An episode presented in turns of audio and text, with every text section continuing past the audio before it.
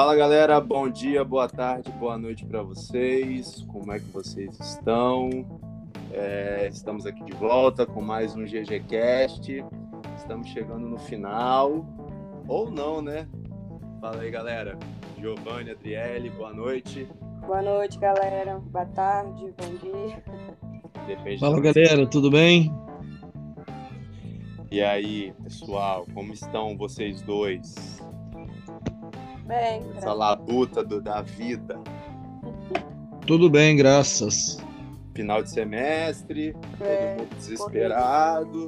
Correria. Mais ou menos isso aí mesmo. Pessoal, vamos lá. semestre, entregar trabalho. Pois é, parece que aquela, é. aquela história que todo mundo falava pra gente que à medida que a, que a gente vai chegando no final da faculdade, indo para os últimos períodos, que a gente ficava só na quadra jogando bola. Não tô vendo isso, não, cara. Eu também não. E quando eu fui fazer engenharia na nossa universidade, e eu ouvia os professores fazendo piada com o pessoal de educação física. Aqui vocês têm que estudar, tá? Lá, ó, se vocês não quiserem estudar, quiserem só brincar, vai lá fazer educação física, eles lá na quadra. Era isso que eu ouvia dentro de sala de aula. Pois é, estudando mais que eles ainda dentro da nossa área, claro. Mas enfim, galera, vamos lá. É, o tema de hoje, tá? É, um tema, é, um tema, muito legal que a gente buscou. Ah, antes de falar o tema, né? Vamos falar quem nós somos para quem está ouvindo a primeira vez. É, esse projeto, o GGCast, ele faz parte de uma, de uma iniciação científica da Universidade Vila Velha na disciplina que a gente faz de, é, de estágio profissional. Tá? Então, nós somos acadêmicos de educação física e estamos usando o podcast para, para este fim, Por conta da pandemia e várias outras coisas, nós não podemos estar presencialmente nos lugares, então a gente está é, utilizando dessa alternativa aí do podcast para trazer conteúdo. Hoje, o, isso aí. O, hoje o tema é o seguinte: transição da base para o profissional considerações baseadas na psicologia do esporte. Então a gente vai falar é, muito hoje sobre essa transição que os jogadores têm da base para o profissional e o que é, pode acarretar psicologicamente para esses atletas essa, essa, essa transição aí, né? Então, assim, é, já iniciando, a gente pode dizer que não são poucos os casos é, dos jogadores que sempre é, se destacam nas categorias de base, né? Se você, eu tenho certeza que se a gente parar aqui e pensar, já vai vir um, um garoto da base aí, promessa. Então, que a gente já bate o olho, assim, já bate na cabeça e pensa. Mas, assim, é, muitos deles, é, quando são incorporados aos plantéis profissionais, eles não conseguem manter o mesmo nível de desempenho ou mesmo acabam abandonando essa modalidade. Então, assim, existem vários motivos para isso, para que isso aconteça, né? E tem alguns que a gente pode além. É, o que será que pode ser, né? É, pode ser também dificuldade de adaptação, o, aumento de, de nível de exigência, ou mudança de foco. Provavelmente, é, todos esses fatores e mais alguns é, não, não é possível afirmar que a, que a cobrança de, e expectativa por resultado seja diferente nas categorias de base e no, e no profissional. Mas é relativamente fácil de, de observar que a exposição pública do jogador aumenta. Com certeza. E muito. Até existe cobertura de, de mídia nas categorias de base, é, mas nada comparado ao que ocorre nas equipes profissionais. É, é foda. É, é, é, é, isso, isso é um, uma das justificativas aí, uma das, das, das, das circunstâncias, né? Porque se a gente for falar igual o que a Adri falou aí da questão da mídia, né, Giovanni, a gente não não, não, não tem, não tem comparação. Maior é muito maior. O atleta de base, ele tá. Se a gente pegar os atletas de base de destaque dos clubes grandes mesmo, a gente vê que eles já são conhecidos por suas torcidas e tudo mais, mas torna profissional, a pressão é outra. Uhum. Não, a gente já, hoje em dia, antigamente, a gente tinha aquela questão de que a gente só conhecia o jogador quando ele, quando ele subia para o profissional. Hoje em dia o jogador ele já surge na base como uma possível solução para solu possível solução para o problema que o profissional tá, tá, tá, tá, tá necessitando no, no, no, momento ali. Vou dar um exemplo, como eu sempre dou do Vasco. Thales Magno é um grande exemplo.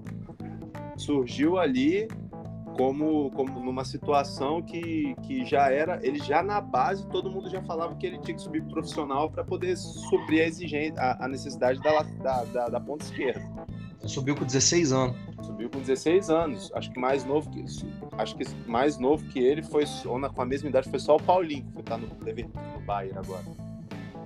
Mas tudo tudo assim, é, meteórico para suprir uma necessidade. Então, é, é complicado, né? E isso daí, Guilherme, é algo que é bem, bem, bem pesado da gente pensar, porque o Thales Magno era um adolescente. Não era um adulto formado, ele era um adolescente, com 16 anos, sendo exposto como a, a esperança do quarto clube de maior torcida do país. Imagina todo o processo que ele perdeu de aprendizado, todo o processo de evolução física que ele teria ainda na base que ele não teve. É verdade. Pegar um exemplo, se a gente usar como exemplo, teve o Lincoln no Flamengo. O Lincoln foi atacante de todas as seleções de base, desde o sub-15, 17, 20, sempre visto com grande esperança. Perdeu tempo de jogo, porque no profissional não jogava, e não estava na base, então não jogava na base, e foi perdendo evolução, foi vendido para uma micharia.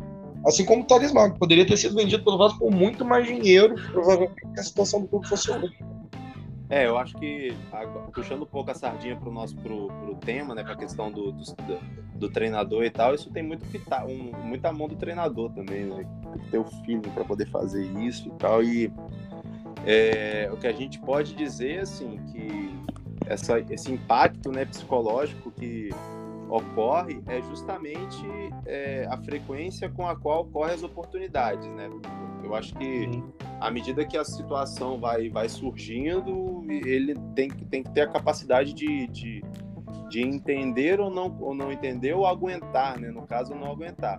Então, tipo assim, é. mesmo, mesmo sem ser titular ou sem ser relacionado para os jogos, então assim, ele sempre passa a ser, ter a sua imagem constantemente divulgada, enfim.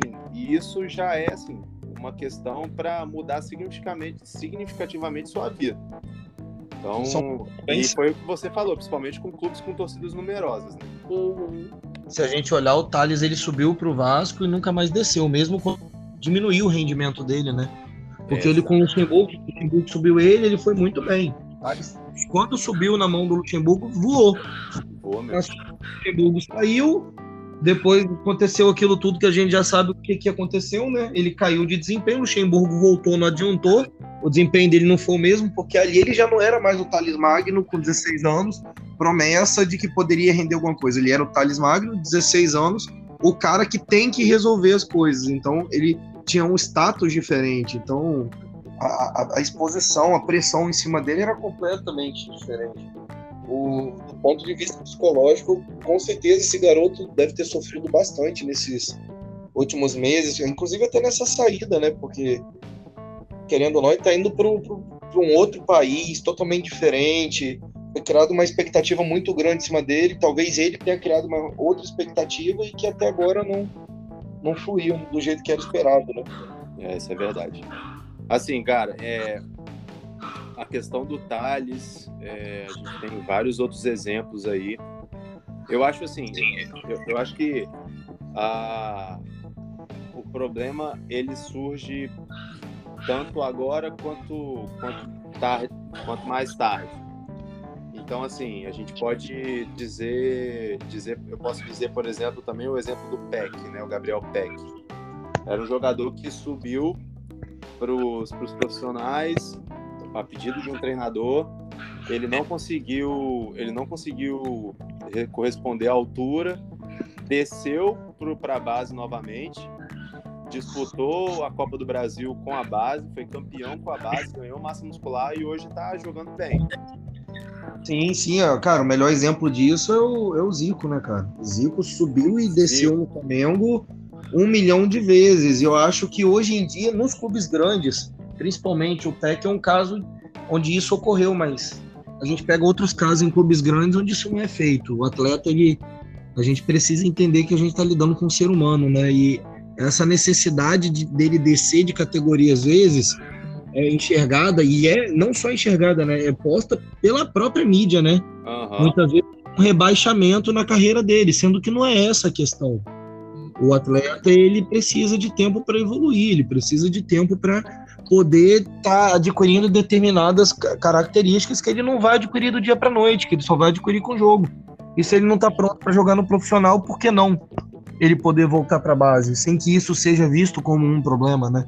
É, então, assim, é isso aí. Então, eu acredito que seja um desafio para esses jogadores, na medida que precisa aprender muito rápido a, a, a, lidar com essa questão do assédio, tanto da torcida quanto de, de, de, pessoas por fora, né, para o bem ou para o mal. Então, quando tem oportunidade de jogar na equipe principal, mesmo que por um curto espaço de tempo, o jogador ele vai começar a ser avaliado pela crítica esportiva, ele vai ser avaliado pela própria torcida, vai receber críticas injustas.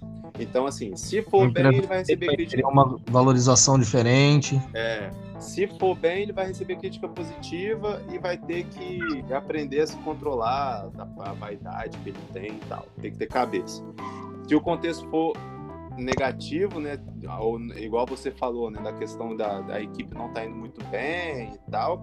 Acredito que a pressão pela utilização desses garotos vai aumentar na questão, principalmente do, dos técnicos, né? E esses vão precisar ficar muito, muito atentos para não conseguirem acreditar em tudo que, que as coisas que as pessoas falam, enfim. Então, eu acredito que, que é muito é muito é muito emoção. E eu acredito que a imprensa compra muito isso, porque quando quando a, a existe uma, uma dificuldade dentro de um elenco e tem um jogador novo na base que, que não está tendo oportunidade, até porque o treinador não quer dar oportunidade, quer fazer ele subir gradativamente, o, a torcida faz pressão para botar esse garoto. Sim. Aí quando o garoto vai e o time continua mal, ou tá, acontece alguma coisa, ou esse garoto já está num time que está mal, o, a torcida chega e fala assim: para que colocar um moleque tão novo para se queimar? O treinador queimou a criança, o, o atleta. Então é complicado, né? Isso daí é até engraçado, né? A gente, você tava falando, tava lembrando de vários casos, por exemplo, o Matheus, filho do Bebeto, uhum. na eliminação do Flamengo na Copa do Brasil pro Atlético Mineiro, acho que em 2013, se não me falha a memória, ou 14, simplesmente a torcida pegou o moleque e falou: a culpa é dele, o que a culpa é desse menino. Aí o Flamengo acabou que ele não, não voltou a jogar mais, ou atuou pouco, o Flamengo liberou ele praticamente de graça. Ele ficou um ano e meio numa equipe menor em Portugal no final desse um ano, um ano e meio, o Sporting de Portugal comprou ele por, se eu não me engano, acho que 8 milhões de euros na época. Então, uhum. Então, assim, a, a, não é possível que um, alguém em um ano e meio saia de não tem qualidade nenhuma para, olha, agora eu valo, eu, meu valor agora são 8 milhões de euros aqui que o clube não vai ter acesso. O Flamengo, ele, tá, caso, ele, ele tá nos Santos. É, ele, ele voltou pro Brasil. Ele voltou pro Brasil.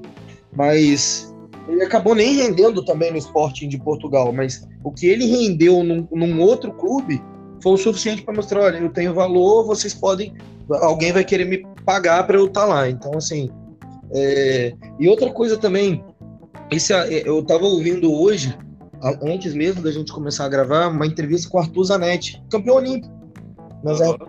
ginástica. E, cara, ele falou algo que entra muito nisso que a gente está falando o, essa, sobre essa questão da transição, da formação como atleta. O Arthur Zanetti, aos 15 anos, ele teve uma lesão no ombro. Ele já é ele o melhor do país na modalidade, na, na, até a idade dele. E ele simplesmente decidiu que não queria mais ser um atleta com 15 anos. Porque ele via os amigos dele saindo, ele via os amigos dele comer, bebendo que queriam beber, saindo para festas e podendo acordar a hora que quiserem no outro dia, e ele não, ele tinha que ter uma vida regrada. Tinha que ser levado a sério. Aí você pega no. A gente tá falando mais de futebol, usando de novo o Thales Magno como referência. Menino com 16 anos, só. é exposto na mídia, começa a receber mais dinheiro, ou seja, você recebe mais dinheiro, o seu poder de compra aumenta, você quer uma, coisas diferentes do que você queria antes. E, uhum. ao mesmo tempo, você é uma pessoa em formação que tem que levar uma vida completamente diferente de toda a sociedade ao seu redor, de toda a sua comunidade. Então, é algo, é, isso daí é algo que, que pega muito realmente a, nessa fase de transição, essa questão da valorização financeira da, do jovem e de tudo que ele tem que abrir mão também, isso é muito, muito complicado. É, vale, vale lembrar, vale também ressaltar o, as coisas boas que eles fizeram, né, né, Adri? É, isso aí. É. Pode falar. Pode falar. E o que chega, que fez chegar nesse patamar, né, foi certamente uma boa dose de esforço deles, a dedicação nos treinos, é, o desempenho do, em alto nível e acreditar que o objetivo maior é chegar em uma equipe profissional que já está pronto. É, é um perigo é um perigo grande que pode produzir acomodação que é, e aqui se encontra a mudança de foco de atenção e a partir daí o jogador pode passar a se empenhar em manter uma boa imagem junto à crítica e à torcida perdendo o foco nas rotinas que o fizeram chegar até ali. E caso de início não tenha tido boas, é, bons desempenhos, certamente as, as críticas serão negativas. E o esforço é justamente não se deixar abater por elas e buscar é, entender quais as diferenças nos tipos de treino, é, nas exigências do, do técnico um funcionamento do grupo e da liderança e focar em práticas que aceleram sua adaptação em um novo ambiente. Mais ou menos entender o botar a cabeça no lugar, né? É. E, e tentar trabalhar em cima de tentar resolver aquela situação e fazer ele lembrar o, o que fez chegar é, até ali, né? Por que, por que, que ele tem que tá ali, né? Tentar é. lembrar dele. É isso aí. É, é basicamente isso, né? Então, eu acredito que o que a gente pode falar também sobre, sobre esse tipo de transição é o processo do bate e volta. Né? Existem momentos que o departamento, os departamentos, principalmente o departamento médico do clube, trabalha muito e assim com essa questão o clube também consegue perder jogadores para a convocação de seleção, enfim. E o treinador ele ele precisa completar o elenco sempre para realizar alguns tipos de treinos, né? Então, nessa situação, alguns jogadores sobem, é mais, que é mais ou menos isso que acontece, né? Para o elenco principal, para compor, e com o retorno dos lesionados ou convocados, rapidamente descem novamente. Então, essa é uma situação que é preciso ter cuidado com os efeitos que desse processo é, na medida que os jogadores eles precisam ter uma consciência de que isso não significa um rebaixamento na carreira deles, né? Então, é igual o exemplo do Peck que eu dei. Por mais que ele jogasse no profissional, não foi um rebaixamento ele ter voltado para a base para jogar a Copa a, a Copa do Brasil Sub-20. Então, é porque ele tinha a idade e o time tinha condições de ganhar. Não é à toa que ele, ele, ele desceu para a base e voltou muito melhor. Então, assim, uhum. os jogadores eles precisam entender que isso é apenas uma transição temporária que vão surgir oportunidades novas. Pra, no caso, para esses jogadores que só sobem para poder compor, compor elenco, né? Uhum. Igual o Matheusinho do Flamengo agora, né? O menino. Exatamente. Ele, des, ele subiu, desceu, subiu, desceu algumas vezes o Isla agora foi para a seleção e assim, se você pegar os comentários da própria imprensa, na torcida, a maior parte das pessoas acha que o Isla vai voltar e que não tem que voltar a ser titular, tem que voltar para ficar no banco do menino, porque o desempenho do menino subiu muito. Então. Joga bem mesmo, velho. Não, ele, ele, tem, ele tem uma visão de jogo ofensiva impressionante. Desloca, os, os, deslocamentos ofensivos dele são de alguém que, além de, de de ter a qualidade técnica, ele tem uma consciência do que ele está fazendo. O aspecto tático dele é ofensivo, defensivamente ele ainda tem os vacilos, mas ofensivamente ele é muito eficiente, ele é muito eficiente. Ah, e esse, eu acredito que se ele não tivesse ritmo de jogo proporcionado pela base, porque há, há, há pouco tempo atrás o Flamengo teve lá Rafinha, Rodinei, Pará e uma quarta opção. Por mais que o Matheusinho fosse um destaque técnico, vão deixar ele na base. Subiu, o Pará foi embora, o Rodinei depois foi embora também, o próprio Rafinha foi embora, tá? E agora o que a gente faz? Vamos ficar com o João Lucas? João Lucas não rendeu, vamos subir o Mateuzinho. Mas o Isla jogando, jogando, jogando, o Mateuzinho vai para base. Então, assim, é, é, essa questão do bate-volta, ela traz benefícios, traz malefícios, mas no contexto geral é importante botar o atleta para desempenhar. E outra coisa que é muito importante também sobre isso, que eu acho que a gente não falou, é sobre a mudança de status, não só dele socialmente, mas dele internamente em relação ao prestígio. Porque se você é o melhor atleta da base do seu time, você é o melhor atleta da base do seu time. Quando você sobe profissional, você é mais um. Você tá ali como uma promessa, mas no frigir dos ovos das lideranças técnicas do, do você é só mais um. É. também influencia muito. Isso é verdade. Assim, é... eu tenho. A gente. A gente observa.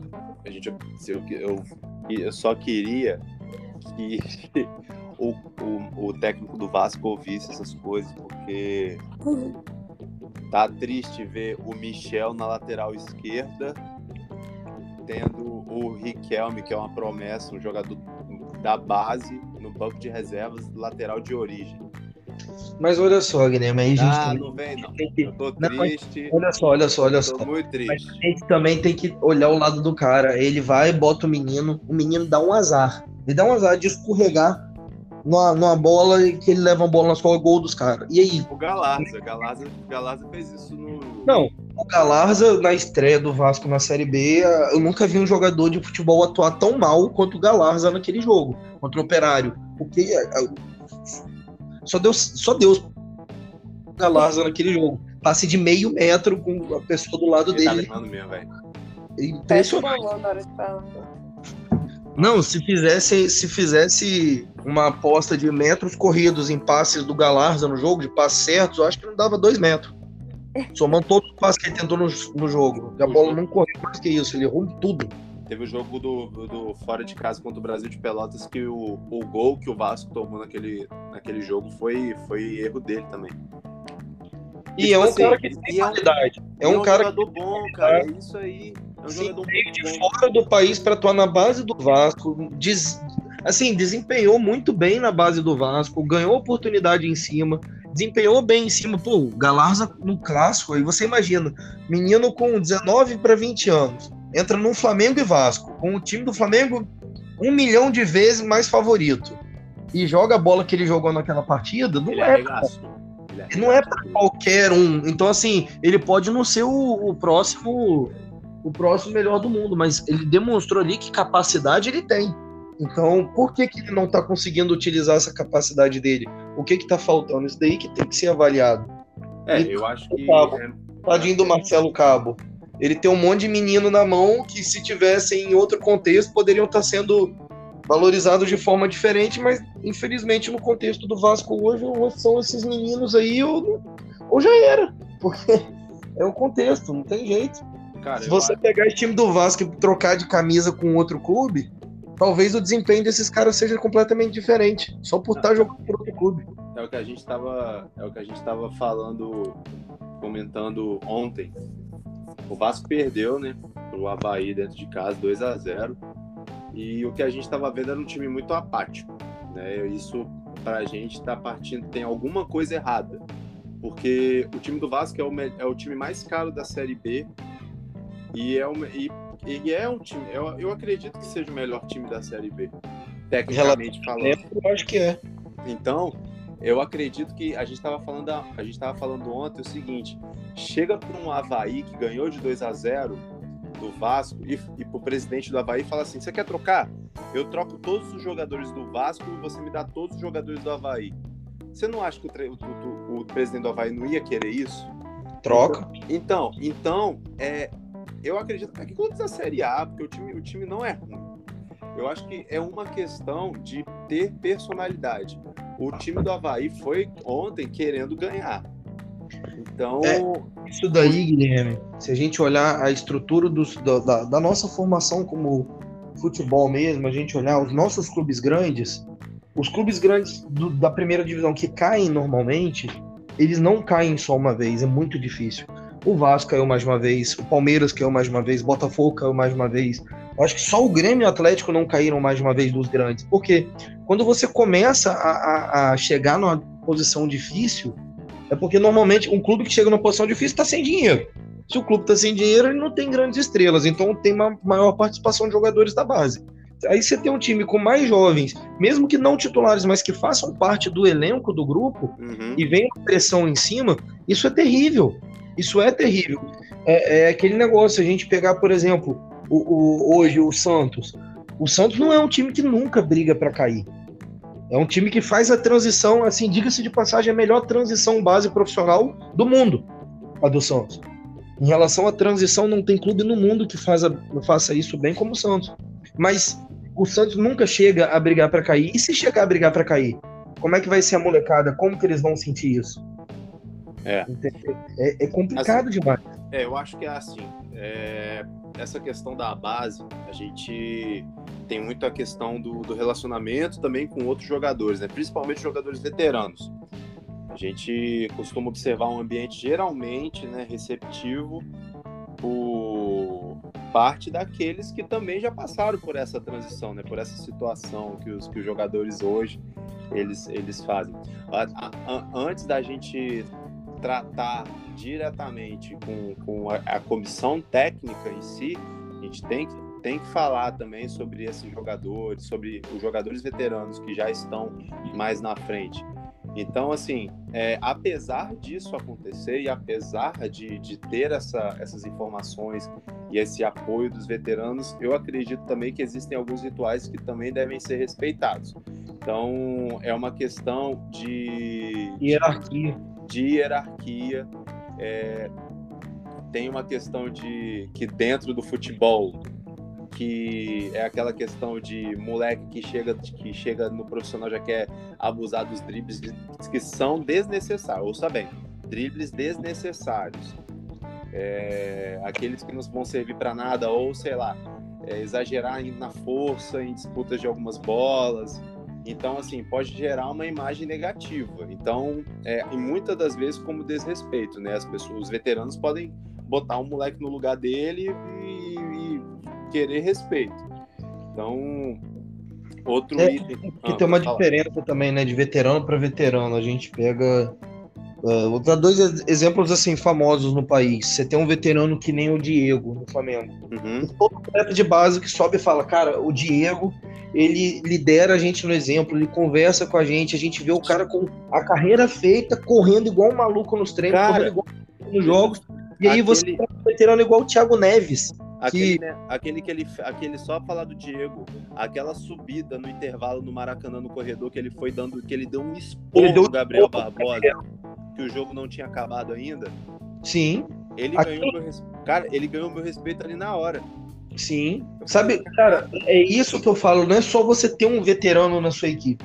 Você ter um veterano pode ser tão, pode ser maravilhoso, como pode ser horrível. É igual, por exemplo, o Rogério Ceni quando foi pro Cruzeiro, o Rogério Senna ele tentou utilizar na chegada dele lá, porque ele percebeu que quem estava lá não estava rendendo, Edilson, uhum. Thiago Neves. E o que que eles fizeram? Não, a nossa panelinha aqui tem que prevalecer. Eles simplesmente deixaram rolar. Assim, o Cruzeiro estava prestes a cair, eles não fizeram nada para mudar. Por simples questão de que ah, eu sou eu sou o Thiago Neves, eu tenho que jogar, eu não aceito pro banco. Meu amigo Edilson tem que jogar, eu não aceito que ele vá pro banco. Então, assim, são casos e casos. Hoje em dia, tem alguns, alguns casos na Europa de sucesso de atletas que são contratados justamente por esse perfil. A ida, por exemplo, do José Fonte, o zagueiro da seleção portuguesa, para o Lille, na época, foi feio. O diretor esportivo do Lille, ele falou: a nossa ideia com o José Fonte não era só buscar um jogador tecnicamente melhor do que os que a gente tinha. O José Fonte tem um histórico na carreira de jovens aparecendo ao lado dele e desempenhando muito bem. Então, assim, pelo fato de ele ter tido durante a carreira muitos jovens jogando com ele e se destacando ao lado dele na defesa, ele se tornou um ativo do Lille. E não por acaso, né? O, Portugal, com uma seleção super mesclada, é atual campeão europeia, está jogando a Eurocopa de novo e o José Fonte continua no auge dos seus 36, 37 anos, se eu não me engano, atual campeão francês, e está lá. Um cara vitorioso, experiente, nunca foi um grande destaque técnico, mas sempre foi um cara que todo lugar que passou a gente sempre viu notícia da imprensa mostrando que o cara era um cara que auxiliava todo mundo e principalmente os jovens. Então é, é, é muito importante frisar essa participação do, dos jogadores mais experientes com os jovens. Essa adaptação é muito importante. É, a gente. E essa questão também envolve. A gente está citando exemplos, né? A gente já vai agora para a questão do, da psicologia mesmo. Então, uhum. a gente. O papel da psicologia na transição é muito importante, né? Acho que a Adri tem, tem algumas informações aí, né, Adri? É, o mais comum ainda é a presença de psicólogos na categoria de base, mais raro no trabalho com as equipes profissionais.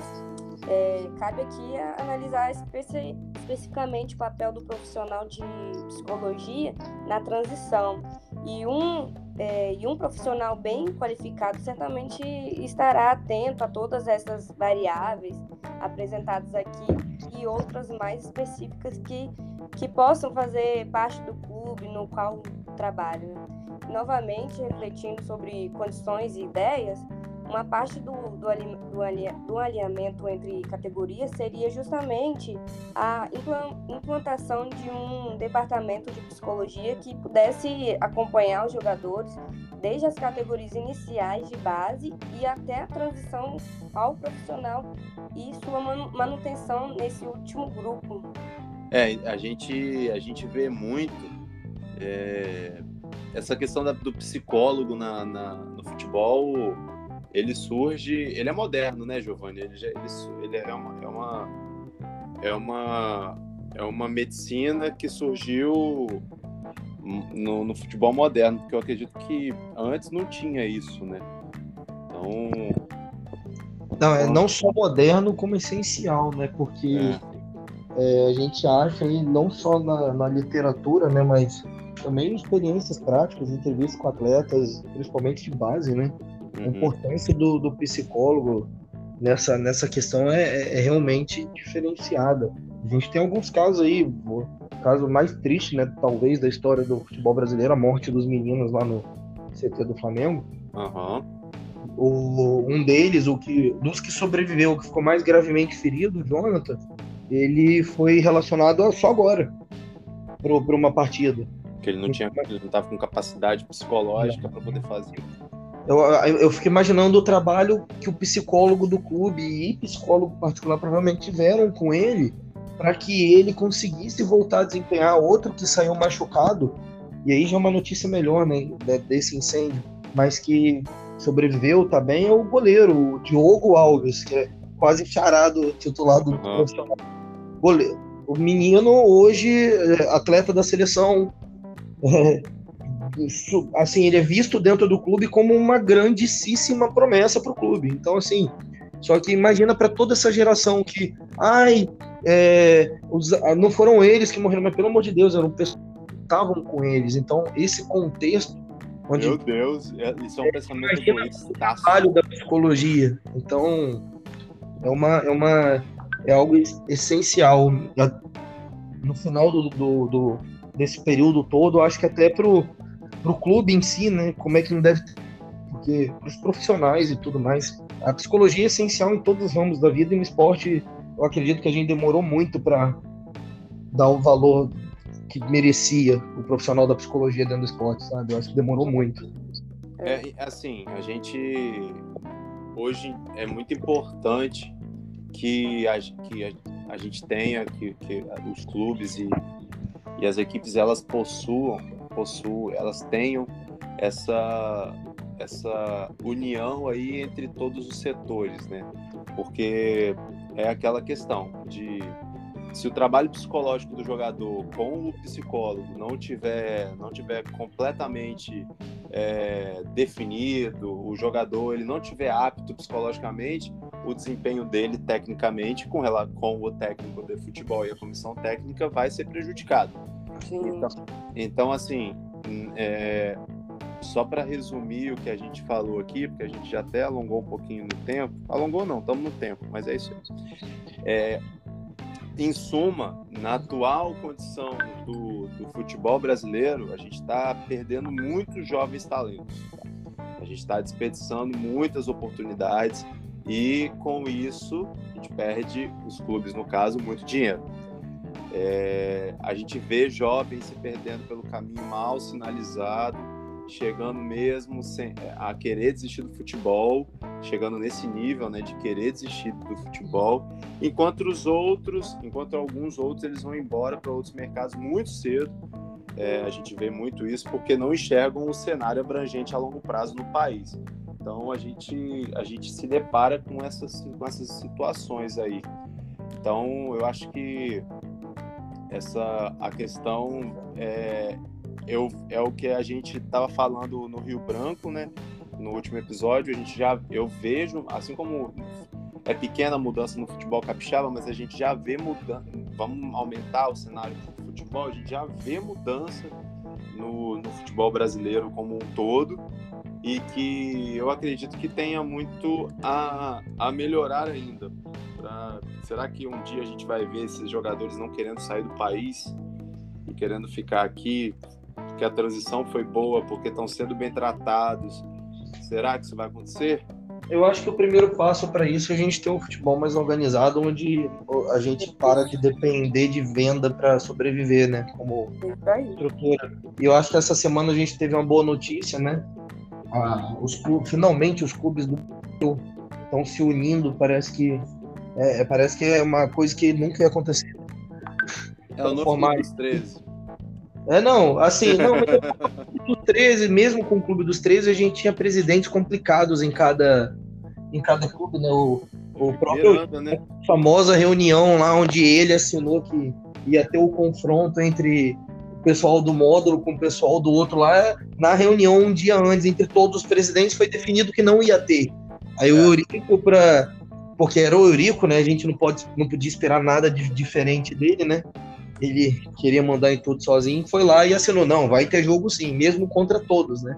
Então, inclusive na ata tinha assinatura dele também, falando que ele era a favor de não ter os jogos, mas é uma outra história isso. Agora eu acho que os presidentes dos nossos clubes são mais profissionais, os clubes estão mais bem estruturados, então acho que a partir do momento onde a gente se organiza, tudo vai ficar mais fácil.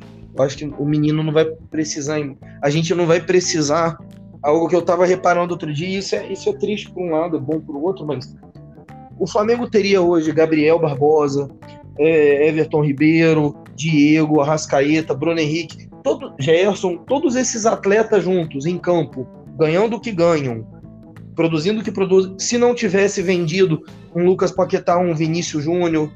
Então, assim, a gente precisa vender muitas vezes o menino para poder formar um elenco com jogadores mais experientes. Então, a gente, eu acho que estruturando tudo, a gente podendo vendendo o nosso produto da madeira adequada, todos os processos vão melhorar, inclusive o da transição. O que é, querendo ou não, é, é a partir da transição entre base e profissional que a gente tem o, o, o novo talento surgindo, o esporte continua se mantendo.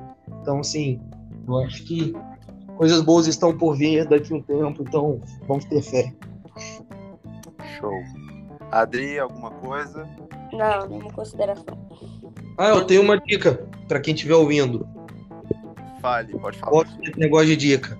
Tem uma entrevista com a psicóloga da base do Flamengo, a Michele Rizacala. É uma entrevista feita pelo podcast Vantagem Posicional. Depois, quem tiver curiosidade, vocês também dá uma olhada, porque ela fala muito sobre isso, sobre o trabalho de psicologia feito na base.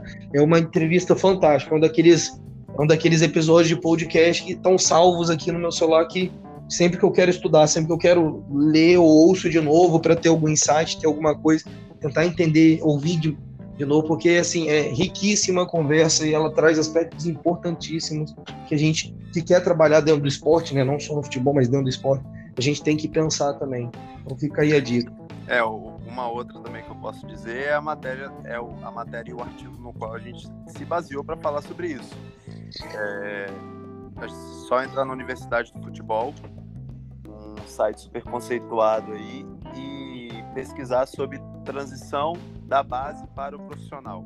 Se você digitar no Google transição da base para o profissional e Universidade do Futebol, você vai ter o link e vai conseguir ver todas essas informações. Beleza, galera? Beleza. Agora eu vou. Beleza. Eu vou que eu tenho que comer uma pizza. Ui, Temos um episódio. Chama a gente. Ai, vamos que estamos acabando, temos mais dois episódios e daqui a pouco a gente já já, está, já estamos juntos de novo. É, Adriele, valeu, brigadão. Nada, boa noite, galera. Boa noite, Giovanni, brigadão, valeu. Valeu, boa noite, gente. Boa noite, boa tarde, bom dia. Isso aí. Galera, valeu, fiquem com Deus e até a próxima. Valeu. Até. Valeu. Tchau.